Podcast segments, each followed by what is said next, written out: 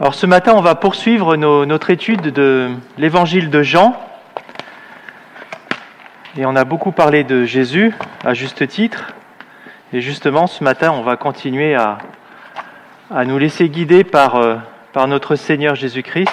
Je disais qu'on va continuer à se laisser guider par notre Seigneur Jésus-Christ ce matin. Et on va ouvrir euh, nos Bibles dans le- l'évangile de Jean, au chapitre euh, 7, les versets 14 à 24. Alors, j'avais envie de dire en introduction que ce matin, j'ai besoin de votre collaboration. J'ai besoin de votre aide, dans le sens que c'est une lecture, lorsque je l'ai lu, j'ai dit, bah, c'est connu. On l'a lu euh, des centaines de fois, ce passage. Qu'est-ce que je vais bien pouvoir dire de nouveau de la part du, du Seigneur? Qu'est-ce que je vais pouvoir vous partager, vous apporter? Et c'est dans ce sens-là que j'ai besoin de votre collaboration. J'ai besoin que vous adoptiez des yeux nouveaux, un cœur nouveau dans cette lecture. Je dois dire qu'au début, c'était un peu aride. Lorsque je suis rentré dans ce texte, je me dis, mais pff, qu'est-ce que je vais dire de, de particulier? Et puis, en faisant euh, un peu table rase, en essayant de rentrer dans ce texte, finalement, j'ai découvert des perles. Et je voudrais justement que vous fassiez ça aussi avec moi, qu'on puisse le faire ensemble. Euh, pour rappeler un petit peu le, contexte, donc là, nous sommes. Euh, on va le lire ensemble, et puis après, je vous, ferai un peu un. Ben si, je vais vous parler du contexte d'abord. Euh, on a vu avec Nicolas la semaine dernière que Jésus était dans une période un petit peu. On ne va pas dire de déprime, mais de, de solitude. Tout le monde l'avait quitté. Vous vous rappelez, avec Aurore, on avait vu ces 5000 disciples, tous les followers étaient partis, et étaient vraiment dans une période de crise. Et, les frères de Jésus disaient, mais viens avec nous à Jérusalem, à la fête, et tu reprendras quelque part, tu parleras, tu feras des miracles, tu feras, tu feras des choses prodigieuses, et à nouveau, tu auras derrière toi la foule qui sera là pour t'acclamer. En tout cas, c'était la motivation des frères de Jésus. Et Jésus a dit non, le moment, le moment n'est pas venu. Ce n'est pas encore le moment. Moi, si j'ai retenu quelque chose un peu de, de, de, des encouragements de Nicolas, c'est cette phrase le bon moment. Le moment n'était pas venu. Et là, ce matin, on va voir que justement le moment est arrivé. Et donc, on est au milieu de cette fête, donc la fête des huttes, la fête des cabanes. C'est une fête qui permet aux, Juifs de se remémorer la sortie d'Égypte, la sortie de cette période difficile.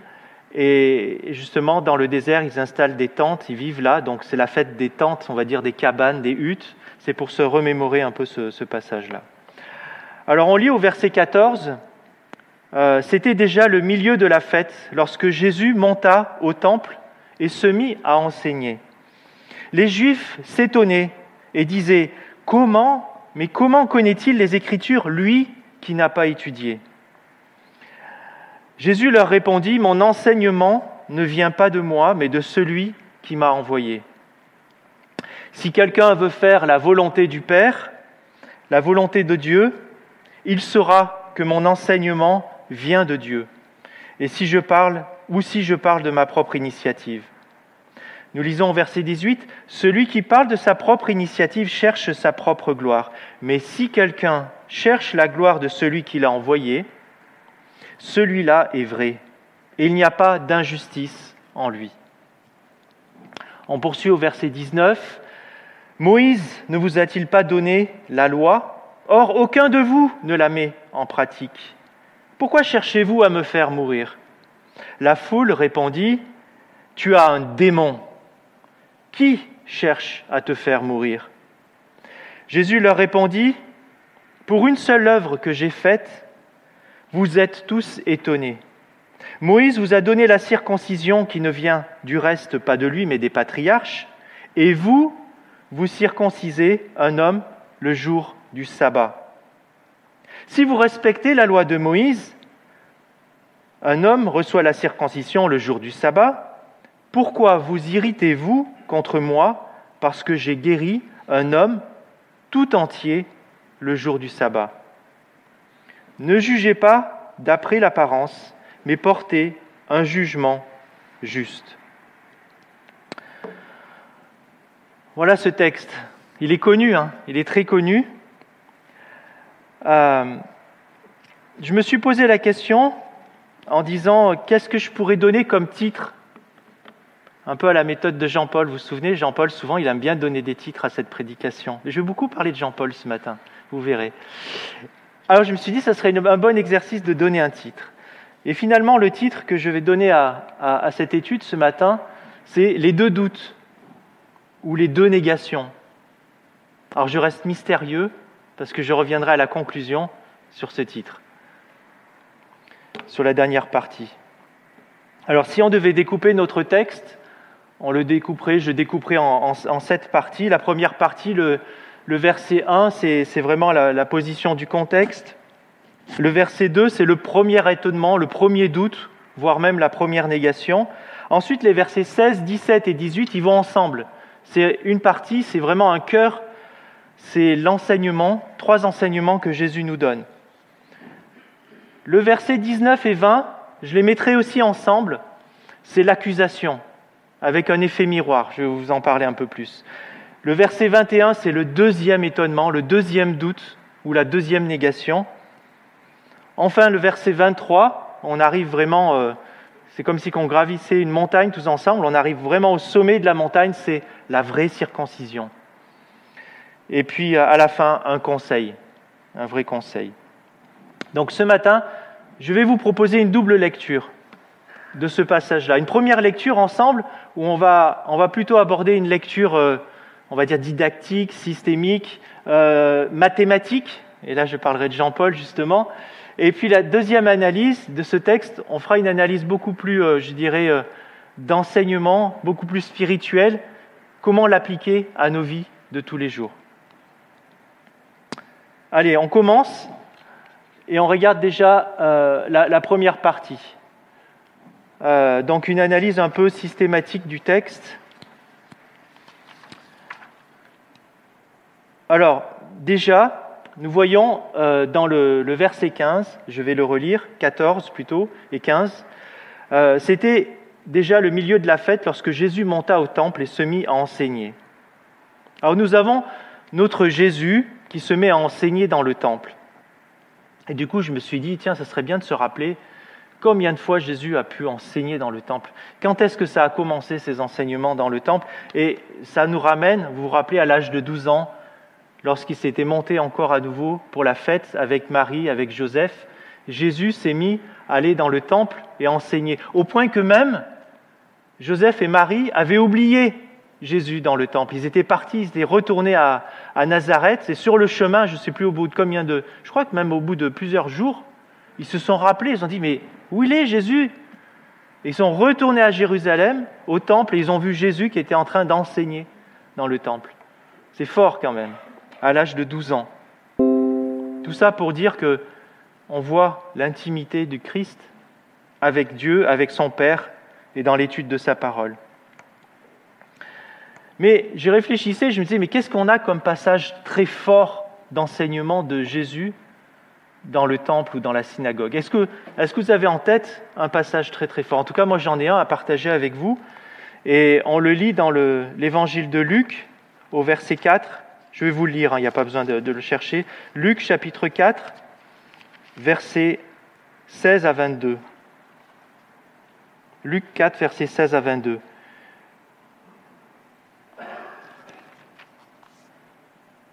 Il se rendit à Nazareth, où il avait été élevé, et selon sa coutume, Jésus entra dans la synagogue le premier jour du sabbat. Il se leva pour faire la lecture, et on lui remit le livre du prophète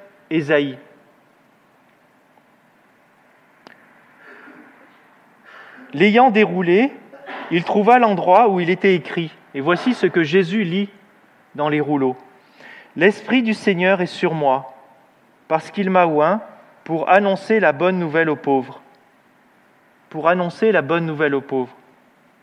Il m'a envoyé pour guérir ceux qui ont le cœur brisé, pour proclamer aux captifs la délivrance et aux aveugles le recouvrement de la vue, pour renvoyer libres les opprimés, pour publier une année de grâce du Seigneur. Ensuite, il roula le livre, le remit au serviteur et s'assit. Tous ceux qui se trouvaient dans la synagogue avaient les regards fixés sur Jésus. Et alors il commença à leur dire, Aujourd'hui cette parole de l'Écriture que vous venez d'entendre est accomplie. Et tous lui rendaient témoignage, ils étaient étonnés des paroles de grâce qui sortaient de sa bouche. vous vous rendez compte, quand je lis ce passage, j'ai un peu les frissons, parce que j'imagine Jésus lire ces paroles. Ces paroles donc sont du prophète Ésaïe, et ce sont bien sûr des, paroles qu'on dit euh, des prophéties messianiques qui parlent de Jésus, et Jésus donc lit un texte qui parle de lui-même. Juste, je voulais vous, vous rappeler que ce texte que Jésus lit, c'est un des textes, enfin même tout, le livre du prophète Ésaïe a été découvert dans la grotte de Qumran il y a une trentaine, quarantaine d'années de ça. Et, c'est un des rares manuscrits qui a été découvert en entier, de manière intacte, de manière complète. Lorsqu'on l'a comparé à nos Bibles contemporaines, les, exégètes, ils l'ont relu, ils ont vu, il n'y a pas un pet de, mots de travers, tout est conforme par rapport à nos Bibles d'aujourd'hui. Et c'est un, manuscrit qui a été daté de plus de 200 ans avant Jésus-Christ. Donc avant même que Jésus, lorsqu'il a ouvert ce rouleau, le parchemin qui se trouve aujourd'hui à Jérusalem, il date de 200 ans avant. C'est un des manuscrits les plus anciens qui a été découvert et bien plus ancien que tous les manuscrits qu'on a pu découvrir, euh, de l'époque des, profanes, que ce soit de l'époque romaine, de, l'époque aussi euh, euh, plus ancienne. C'est quand même un message fort de se rappeler que ce texte de Jésus, que Jésus lit, c'est un texte qu'aujourd'hui vous pouvez trouver à Jérusalem euh, sur ces parchemins. Alors Jésus nous enseigne, et il enseigne avec sagesse. Il captive toute l'attention de son auditoire et il livre la parole avec autorité. Et voilà, c'est ce qu'il fait là dans notre texte aujourd'hui. Et il est dit que tous les Juifs s'étonnaient et disaient, mais comment connaît-il les Écritures, lui qui n'a pas étudié? Les Juifs sont dans l'étonnement. Les Juifs sont sur le plan de la connaissance des Écritures, mais Jésus n'est pas du tout sur ce plan-là. Lui, Jésus, va beaucoup plus loin. Lui, il est dans l'enseignement. Plus que dans l'étude même de l'Écriture, il est dans l'enseignement, dans l'explication, dans la doctrine. Alors les premières questions que se posent ces Juifs, ce sont des questions qui se posent à nous aussi. Sommes-nous, nous aussi, étonnés? Je parle ici d'un étonnement qui est similaire à celui de ces Juifs qui veulent, qui veulent quoi? Jésus le sait, ces Juifs qui veulent faire périr Jésus. Un étonnement qui signifie quelque part refuser l'autorité de Christ, douter et refuser sa parole et son autorité. On y reviendra dans une deuxième lecture. Et finalement, on arrive maintenant à, nos trois versets 16, 17, 18. Alors, le verset 16, je dirais que c'est le postulat de départ. Mon enseignement ne vient pas de moi, mais de celui qui m'a envoyé. Postulat au sens un peu mathématique, vous voyez. Et j'ai réfléchi un peu à ce texte, je me dit, bon, je le connais, ce verset, je l'ai lu des centaines de fois peut-être, ou des dizaines de fois, et je me dis, mais qu'est-ce, qu'est-ce que ça veut dire? Et en y réfléchissant, je me disais, mais Jésus aurait pu dire les choses autrement. Il aurait pu dire Mon enseignement vient de Dieu qui m'a envoyé. Non, c'est pas ce qu'il dit. Il dit pas Mon enseignement vient de Dieu qui m'a envoyé. Il dit Mon enseignement ne vient pas de moi, mais de celui qui m'a envoyé. Pourquoi est-ce qu'il le dit de cette manière-là? Et je dirais que c'est une tournure de phrase que Jésus emploie très souvent très souvent dans, tous les évangiles. C'est une manière qui pousse l'auditoire à réfléchir. Vous voyez, d'ailleurs, moi je l'ai fait et je vous y encourage aussi. Ça pousse l'auditoire à réfléchir, mais pas que à réfléchir intellectuellement, ça le pousse à prendre ses propres responsabilités, à se positionner par rapport à ce texte. Il faut prendre nos responsabilités. Que dois-je comprendre? C'est nous, l'auditoire, qui devons nous positionner et décider c'est qui qui l'a envoyé Est-ce que c'est Dieu? Voilà le genre de questions que ce texte est amené à nous poser. Et soit l'affirmation de Jésus n'est pas explicitement choquante, elle n'est pas choquante pour les Juifs. les Juifs auraient poussé au scandale si Jésus avait dit tout de suite, mon enseignement vient de Dieu et c'est Dieu qui m'a envoyé. Non, volontairement, il le dit de manière très implicite et pas explicite. Mais c'est quand même énorme pour ces Juifs d'entendre ces paroles. Ces Juifs, tout le monde sait que, en réalité, Jésus parle du Père et parle de Dieu, même s'il ne le dit pas textuellement. Et on doit se positionner. On doit se positionner par rapport à cette parole. On peut dire oui, je le comprends, et on doit en tirer les conséquences. Ou non, je ne suis pas d'accord, et à ce moment-là, peut-être que je me mens à moi-même, et je vais faire comme ces Juifs, le condamner à mort. Donc voilà, nous sommes dans ce postulat de départ au verset 16 où Jésus dit ⁇ Mon enseignement ne vient pas de moi, mais de celui qui m'a envoyé ⁇ Alors on va passer au verset 17. Et au verset 17, il dit ⁇ Si quelqu'un veut faire la volonté de Dieu, il sera si mon enseignement vient de Dieu ou si je parle de ma propre initiative. Là, il se révèle un peu plus. Il parle de Dieu. Mais c'est intéressant comme tournure. Alors donc là, je, vais parler de mathématiques. Typiquement, c'est quoi? C'est un test conditionnel qu'il nous propose. il nous dit, voilà, je vous propose ce test-là. Et si vous répondez oui, vous verrez que ça vient de Dieu. Si vous répondez non, ça ne vient pas de Dieu. Voilà, le test, il est de dire, est-ce que vous, l'auditoire, vous voulez faire la volonté de Dieu? Et la réponse est, si oui, vous voulez faire la volonté de Dieu, la conséquence est, vous allez voir que mon enseignement vient bien de Dieu, mais si vous ne voulez pas faire la volonté de Dieu, c'est le test, à ce moment-là, vous ne verrez pas que mon enseignement vient de la, de la parole de Dieu. Donc je dirais c'est une manière très, euh, très mathématique, très conditionnelle. Et on va continuer. On va continuer dans, dans ce raisonnement. On va au verset 18. Celui qui parle de sa propre initiative cherche sa propre gloire. Celui qui parle de sa propre initiative cherche sa propre gloire. Vous vous rappelez, ceux qui ont quelques notions en mathématiques, P implique Q. C'est si quelqu'un veut faire la volonté, non, celui qui parle de sa propre initiative cherche sa propre gloire. Ça, c'est P implique Q. Et donc en mathématiques, on a appris une notion qui s'appelle la contraposée. Non Q implique non P. C'est ce que dit Jésus après. Mais si quelqu'un cherche la gloire de Dieu, quelqu'un cherche la gloire de celui qui l'a envoyé, alors celui-là est vrai et il n'y a pas d'injustice en lui. Non Q implique non P. Vous voyez, je vous avais dit que je parlerais de Jean-Paul. Je suis désolé, mais je me suis dit, analysons ce texte, mais on est typiquement dans une contraposée mathématique.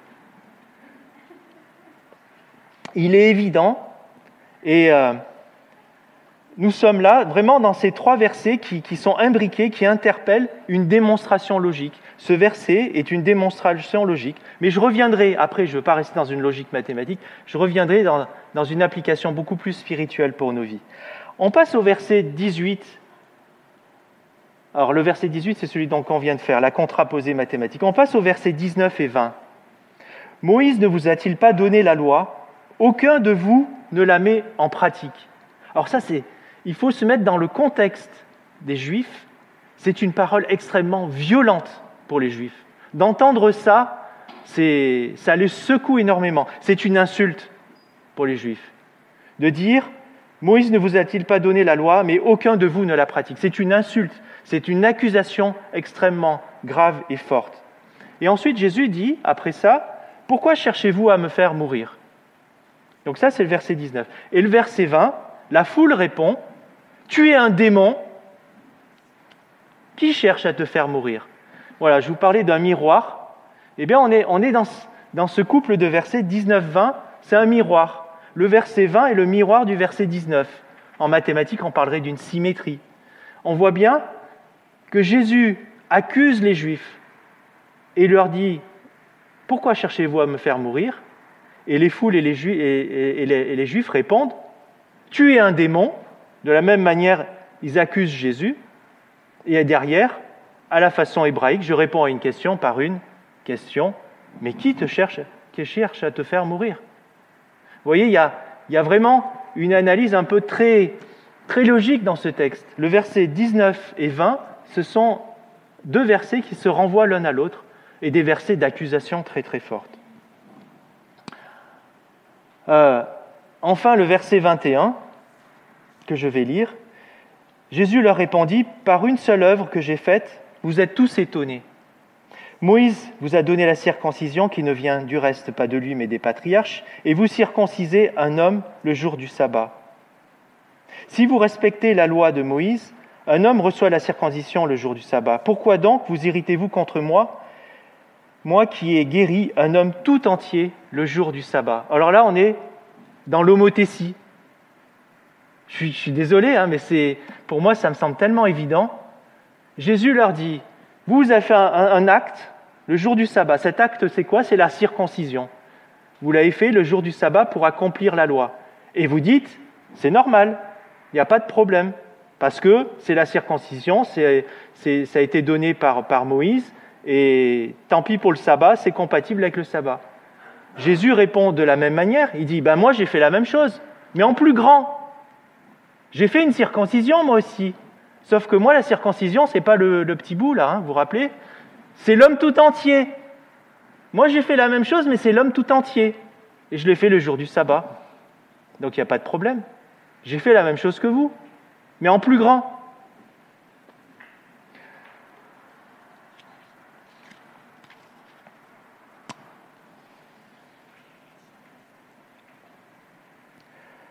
Et puis enfin, Jésus finit par un dernier verset, Soyez sages, faites des jugements justes. Alors maintenant, je vous propose qu'on passe dans la deuxième partie, dans une étude plus spirituelle et plus appliquée à notre vie de tous les jours.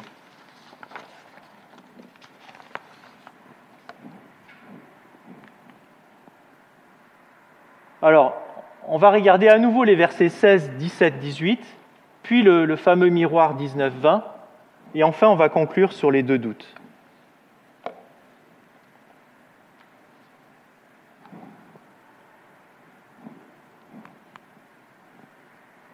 Alors, quels, enseignements, quels enseignements on a euh, de, de ces versets 16, 17, 18 Alors, je relis le verset 16. Jésus leur répondit, Mon enseignement ne vient pas de moi, mais de celui qui m'a envoyé. Je trouve que c'est un verset absolument unique. Si nous nous laissons remplir de l'Esprit de Dieu, alors nos bouches parleront aisément avec sagesse de la parole de Dieu. Il y a cette notion d'intimité. On lit dans Actes, verset 13, au chapitre 4,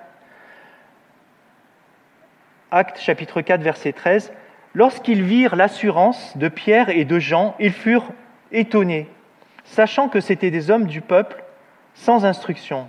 Et ils reconnurent pour avoir été, ils les reconnurent pour avoir été avec Jésus. Voilà ce qu'il est dit de Pierre et de Jean dans euh, l'épître, euh, dans, dans, le livre des Actes.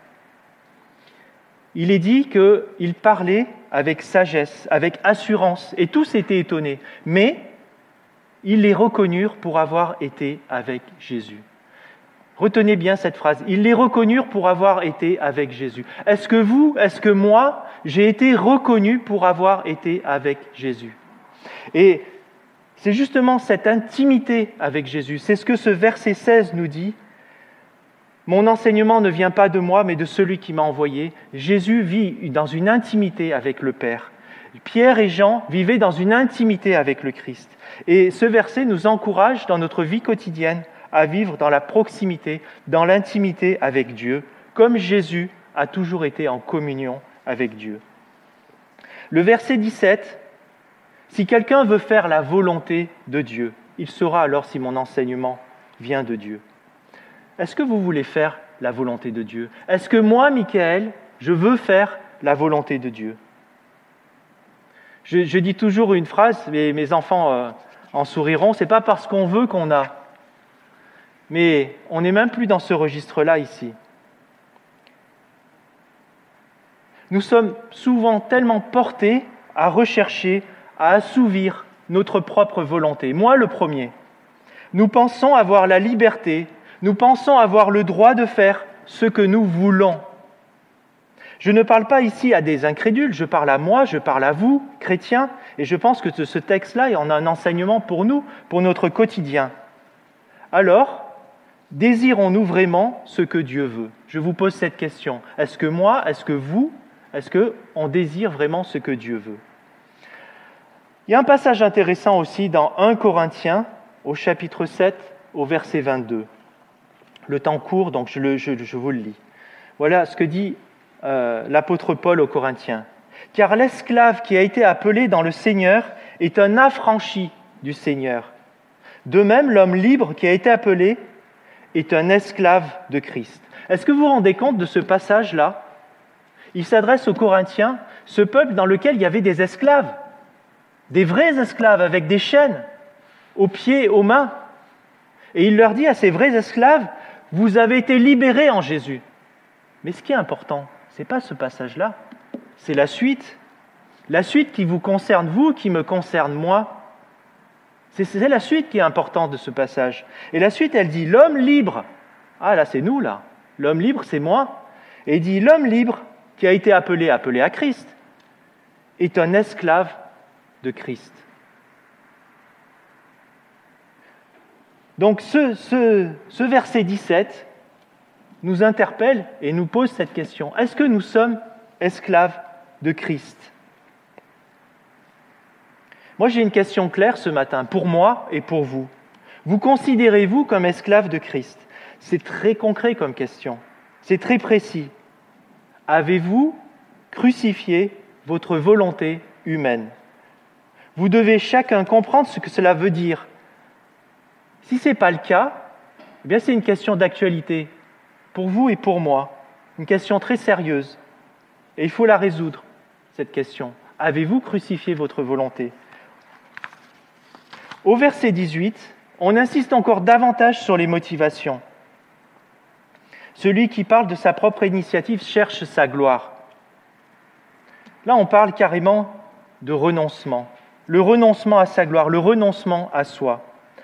On lit encore dans l'évangile de Jean le ministère de Jean-Baptiste. Jean-Baptiste, qu'est-ce qu'il a dit au chapitre 3, au verset 30 Il dit, il faut qu'il croisse et que je diminue. Ça, c'est une belle parole de Jean-Baptiste, une parole de sagesse. Dans son ministère très court et très proche de la fin de son ministère, ça l'a engagé. Hein il allait jusqu'au bout, Jean. Vous vous rappelez à la fin comment ça s'est terminé pour lui? La tête coupée. Quand il disait il faut qu'il croisse et que je diminue, ce n'était pas des paroles en l'air. Cherchons la gloire de Dieu. Cette parole est pour nous, pour chaque jour. C'est une parole qui, devrait être incessante. Ça ne fait pas plaisir comme parole, ni à vous, ni à moi. Mais il faut se dire des choses justes. C'est la vocation fondamentale du chrétien celui de glorifier Dieu. Cherchons-nous la gloire de Dieu ou notre propre gloire On revient à 1 Corinthiens, chapitre 10, verset 31, nous lisons Soit que vous mangiez, soit que vous buviez, soit que vous fassiez, faites tout pour la gloire de Dieu. Ce passage, je l'aime bien. Je l'aime bien parce que c'est une parole que Noé répétait régulièrement. Vous savez pourquoi? Parce que Noé a, habité euh, chez ma sœur à Valence une année pendant ses, années d'études supérieures. Et ma sœur avait l'habitude euh, de faire une prière rituelle avant de manger. Et c'est une prière que les évangéliques arméniens font souvent. Et donc cette parole-là, on l'a transformée en prière rituelle, c'est-à-dire une, une prière apprise par cœur, répétée avant le repas soit que vous mangiez, soit que vous buviez, quoi que vous fassiez, faites le tout pour la gloire de Dieu. Mais finalement, ce n'est pas une parole qui doit rester du rituel. Je pense que c'est une parole qu'il faut qu'on fasse nôtre. Quoi que nous fassions, rappelons-nous que c'est pour la gloire de Dieu que nous faisons cela. Alors, est-ce qu'on va en faire un sujet d'accablement? Est-ce que c'est trop lourd pour nos épaules de glorifier Dieu? Est-ce que c'est trop lourd, tellement lourd qu'on veut s'en décharger, je dirais quelque part lâchement, et de dire non, mais moi j'y arriverai pas. La barre est trop haute. Moi je dirais non, on ne peut pas le dire. C'est notre vocation de chrétien. On l'a vu tout à l'heure ce matin avec la louange. C'est la vocation du chrétien de glorifier Dieu. Mais glorifier Dieu, ça va jusqu'au bout, ça va jusqu'au renoncement de soi, qui demande de s'humilier. Le verset miroir, vous vous rappelez ce verset d'accusation? Ça me rappelle aussi une parole de la Genèse. Lorsque Caïn a tué Abel, on a le Dieu, notre Père, qui demande Mais où est ton frère? Et Caïn lui répond Mais suis-je donc le gardien de mon frère?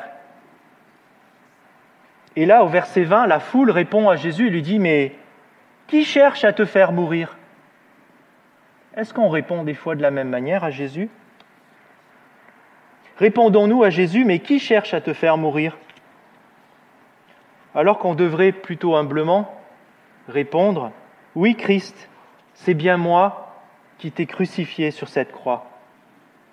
Oui, tu es mort par mes fautes et je suis coupable. Alors je vais conclure en disant, ce texte nous présente deux doutes, mais plus que des doutes, des négations. La première négation, c'était au début, lorsque les Juifs doutaient des paroles du Christ, de son autorité, en disant Mais comment se fait-il, lui qui n'a pas appris? Ils étaient étonnés. Est-ce que nous aussi, nous sommes étonnés de l'autorité du Christ? Le deuxième doute, on le voit à la fin de ce texte. Est-ce que nous doutons du pouvoir de Christ de guérir le paralytique à la piscine de Bethesda? Ça nous ramène à une prédication qu'avait fait Vincent. Parce que là, lorsqu'il est question du sabbat, lorsqu'il est question de Jésus qui guérit l'homme tout entier, il est bien question de cette guérison de cet homme paralytique à la piscine de Bethesda. Jésus oppose la circoncision à la guérison d'un homme tout entier. Et ce mot est super important. Tout entier. Je pense que c'est un des mots les plus importants de ce texte. Tout entier. Et je pense qu'il faut le retenir. Moi, j'ai retenu la semaine dernière le moment, le bon moment. Peut-être ce matin, retenez tout entier. Jésus est venu pour nous guérir tout entier. Jésus n'est pas là pour penser une plaie. Il n'est pas là pour mettre des rustines sur nos blessures. Mais il est là pour nous permettre de passer par la piscine de Bethesda, c'est-à-dire de mourir et de ressusciter. De mourir sur la croix et ressusciter avec lui par la régénération, par la conversion. Alors ce matin, c'est un appel de Christ. Christ qui désire briser mon orgueil, votre orgueil d'homme. Choisissez Christ. C'est un peu comme le mariage. Choisir, c'est renoncer. En choisissant Christ, à quoi devons-nous renoncer? Là est la question. La réponse est simple. Je ne pense pas que ce soit à la richesse qu'il faille renoncer. Je ne pense pas que ce soit à l'orgueil qu'il faille renoncer. Je ne pense pas que ce soit au travail ou aux activités qu'il faille renoncer. Je pense que c'est bien plus important ce à quoi nous devons renoncer. C'est bien plus grave ce à quoi nous devons renoncer nous devons renoncer à nous-mêmes. À nous-mêmes, carrément, jusqu'au bout. Jésus est là pour l'homme tout entier. Notre renoncement, c'est donc à nous qu'il faut renoncer, à notre volonté, à nos motivations vaines. C'est la crucifixion seule qui est juste et raisonnable. Le verset 24 conclut en disant de porter un jugement juste. Le seul jugement raisonnable, c'est notre mort. Alors je ne veux pas vous laisser dans un discours de mort ce matin. Je ne veux pas vous casser le moral. On est suffisamment cassé le moral toute, la semaine avec tout ce qui se passe aujourd'hui. Mais en fait, derrière cette mort, c'est une vie nouvelle que nous propose le Christ, mais une vie nouvelle qui s'adresse à la conversion, mais qui s'adresse à nous, chaque chrétien, renouvelé chaque jour, une vie abondante et pleine d'espérance qui nous attend. Donc si nous ne sommes pas prêts à entendre ce matin ce discours de mort et de résurrection, pourquoi sommes-nous là? Pourquoi moi je suis là? Je pense qu'il faut que cette, euh, cette parole de vie, c'est une parole de vie, c'est une résurrection nouvelle. Jésus est là pour sauver l'homme tout entier. C'est quelque chose qui nous est encouragé à faire chaque jour de manière incessante.